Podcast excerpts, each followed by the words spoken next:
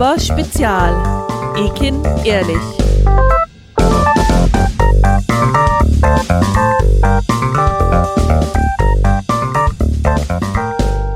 Hi zusammen, schön, dass ihr da seid zu einer neuen Folge unserer Sonderreihe Nu aber Spezial Ekin ehrlich.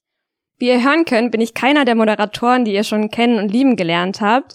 Fleißige nur aber HörerInnen kennen mich aber schon aus der ein oder anderen Folge.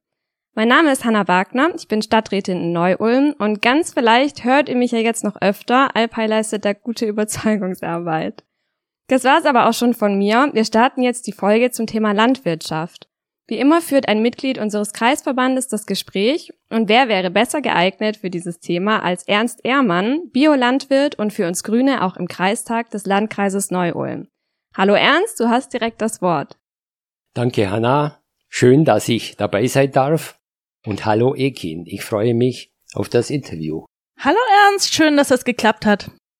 Vor kurzem habe ich wieder mal eine Statistik gesehen. Es gibt immer weniger Höfe, dafür immer größere Ställe, in denen immer mehr Schlachtvieh gehalten wird. Das lebende Vieh ist längst ein Ramschprodukt und wir Bauern sind die Fronarbeiter die dem Preisverfall hinterherhecheln und immer mehr in unserer Existenz bedroht sind. Was denkst du? Könnte eine grüne Regierung hier etwas ändern? Ja, Ernst, diese Statistik stimmt. Und das Schlimmste ist ja, dass wir in dieser Entwicklung schon sehr lange beobachten können. Übrigens durchaus auch in unserer Region, das ja eigentlich eher durch die kleinbäuerliche Landwirtschaft auch geprägt ist. Die derzeitige Agrarwirtschaft ist häufig eine extreme Belastung für Bauern, aber auch Tiere und vor allem das Ökosystem. Ich denke, es braucht einen ganzheitlichen Ansatz, der unsere Landwirtschaft fit macht für die Zukunft und die Agrarwende eben auch einleitet. Und was verstehen wir unter ganzheitlich? Eine Art der Bewirtschaftung, wo BäuerInnen, Tiere und die Natur gemeinsam gestärkt werden. Ein faires Auskommen von Landwirtinnen, aber auch von intakten Ökosystemen gehören dazu. Fruchtbare, kohlenstoffspeichernde Böden, sauberes Wasser, eine artgerechte Tierhaltung. Das alles in Einklang zu bringen, ist für uns wichtig für eine gute und gesunde Landwirtschaft und übrigens auch für eine gute und gesunde Ernährung für uns alle. Bis 2030 sollen 30 Prozent aller landwirtschaftlichen Flächen ökologisch bewirtschaftet werden. Wie soll das möglich sein, wenn doch der Großteil der Agrarbetriebe großindustriell betrieben wird? Wie wollt ihr solche Betriebe davon überzeugen, von ihrem für sie lohnenden Wirtschaftssystem abzulassen? Neben guter Überzeugungsarbeit braucht es natürlich Anreize, damit sich der Umstieg sowohl für die kleineren als auch für die größeren Agrarbetriebe lohnt. Und deshalb wollen wir Ökolandbau umfangreich fördern die richtigen Voraussetzungen dafür schaffen, dass immer mehr BäuerInnen und LebensmittelherstellerInnen umstellen können. Und dazu will ich drei konkrete Punkte anführen. Das erste ist, die längst überfällige Agrarwende muss kommen. Durch eine Förderung, die auf Nachhaltigkeit und Gemeinwohlleistungen basiert, wollen wir die Nachfrage steigern und damit auch die Agrarwende voranbringen. Dabei soll die gemeinsame Agrarpolitik zum Kerninstrument dieser Ökologisierung der Landwirtschaft werden und mit anderen Formen der Ausbau des Ökolandbaus umgebaut werden. Wir brauchen dafür eine Stärkung der Ökolandbaumittel, das heißt die berühmte zweite Säure der Finanzierung der Agrarwende muss gestärkt werden, so dass es auch effektiv wirkt. Zweitens, Nachfrage und Absatz für Bioprodukte erhöhen. Ich denke, das ist ein zentraler Hebel. Das heißt aber auch, dass wir da Betriebe, also die Anbieter auch davon überzeugen müssen, als auch die Konsumenten. Wenn wir zum Beispiel anfangen würden in den Kantinen oder in diesen berühmten Außerhausverpflegungen, das heißt, das ist dort, wo sich die Menschen tagtäglich zum Beispiel mittags mit Nahrungsmittel holen, wenn es uns gelänge, dort bio und regional mit einzuführen. Das ist auch die Verpflegung in den Schulen, in den Kindergärten, in den Pflegeheimen, in den öffentlichen Einrichtungen, die wir haben, wenn es uns gelänge, dort stärker auf regional und bio zu setzen, hätten wir wahnsinnig viele tolle Leuchtturmsprojekte und durch diese Erfahrungen, die die Menschen dort gewinnen, fangen sie vielleicht auch an, privat anders zu konsumieren und einzukaufen. Und die das Zusammenarbeit all dieser Maßnahmen Das wird auch zu einer Wende beitragen. Und das Dritte ist für uns Grüne ganz wichtig, Stärkung der ökologischen Tierhaltung. Dafür wollen wir bestehende Förderprogramme aufstocken, anpassen, neue Programme etablieren, zum Beispiel bei der Stallbauförderung. Wie sehen denn die Ställe der Zukunft aus? Orte, wo Tiere deutlich mehr Platz haben, Auslauf, Licht, ein Rahmen, das auch tiergerecht ist. So schaffen wir Anreize für besonders hohe Haltungsstandards. Das heißt, bei nichten Verbote, bei nichten einfach nur Regeln, sondern vor allem auch Anreize, damit es sich lohnt und damit Menschen aus Überzeugung ökologische Landwirtschaft voranbringen. Ekin, ich hätte da noch eine Frage. Also unser Heimatplanet stellt uns die drei Lebensgrundlagen zur Verfügung. Das ist Luft, Boden und Wasser. Ohne diese drei Grundlagen ist menschliches Leben nicht möglich, aber selbst wenn eine Grundlage ausfällt, ist menschliches Leben nicht möglich. Darum möchte ich mich jetzt mal auf das Thema Trinkwasser konzentrieren. Nitrat im Trinkwasser. Die Belastung des Grundwassers mit Nitrat ist in Deutschland in den letzten Jahrzehnten angestiegen, wodurch die Vorgaben der EU-Nitratrichtlinie nicht erfüllt werden konnten. Die Nitratbelastung stammt aus der Massentierhaltung zu viel Gülle auf die Felder.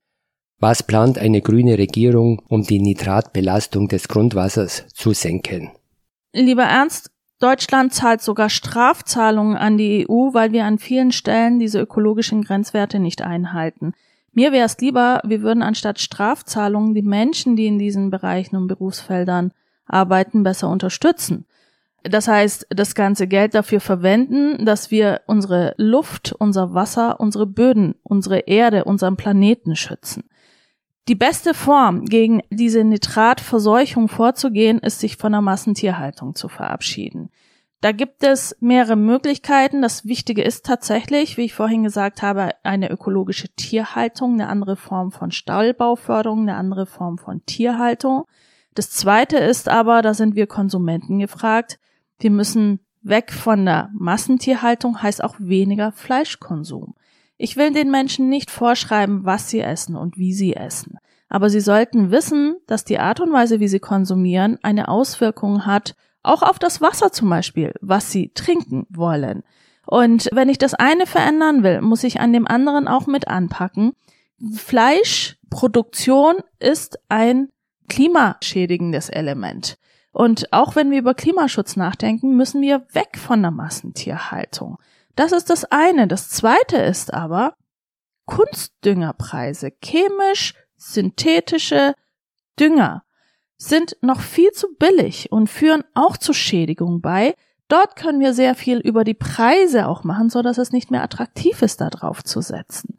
Und das dritte ist Menschen überzeugen.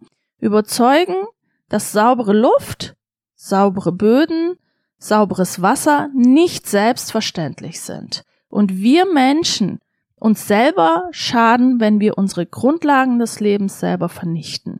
Überzeugungsarbeit, Anreize setzen, durch den Ordnungsrahmen regulieren und am wichtigsten aber dran denken, dass Nitrat im Wasser für unsere Kinder auch Krankheiten auslöst und wir da Verantwortung für die künftigen Generationen übernehmen müssen.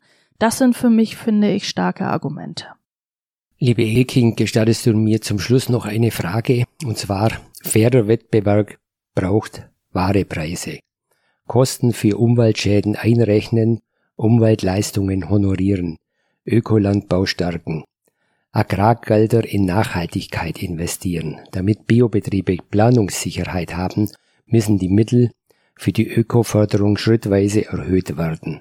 Was plant eine grüne Bundesregierung? Das Wichtigste an dieser Stelle ist, auf der europäischen Ebene zu bewirken, dass die berühmte zweite Säule, die auch ökologischen Umbau von der Landwirtschaft fördert, viel, viel stärker genutzt werden kann und auch monetär aufgestockt wird. Das schafft einen großen Anreiz für all diejenigen, die sagen, ich kann mir das derzeit gar nicht leisten, die Investitionen, die ich betätigen müsste.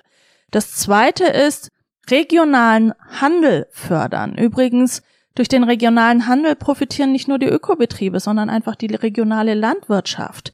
Und das dritte ist, Ökomodellregionen zu schaffen, um zu zeigen, dass es funktioniert, dass es gehen kann, dass es nicht nur eine Wunschvorstellung ist. Und ganz wichtig, Landwirtschaft kann einen ganz großen Beitrag zu den Umwelt- und Ökologieleistungen unserer Gesellschaft beitragen und auch zu Klimaschutz sind sie wesentliche Player. Und das heißt, all das, was Landwirtschaft konventionell wie ökologisch dazu leistet, muss auch honoriert werden, akzeptiert werden. Und da gehört für mich nicht nur der monetäre Anreiz dazu, sondern auch die Wertschätzung gegenüber dieser Leistung und gegenüber dieser Arbeit.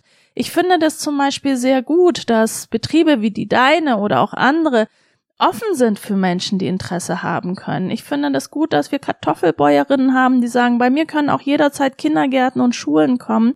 Und sie stellen fest, dass es Kinder gibt, die hier aufwachsen, die noch nie in einem Bauernhof waren. Wir müssen Rahmen schaffen, voneinander und miteinander zu lernen, wie wichtig das ist, was uns erhält, nämlich unser Planet.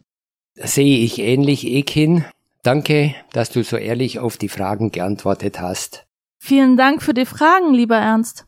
Ja, vielen Dank euch beiden für das spannende Gespräch.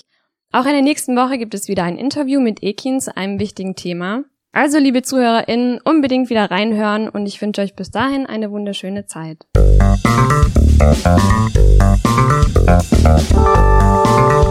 Thank.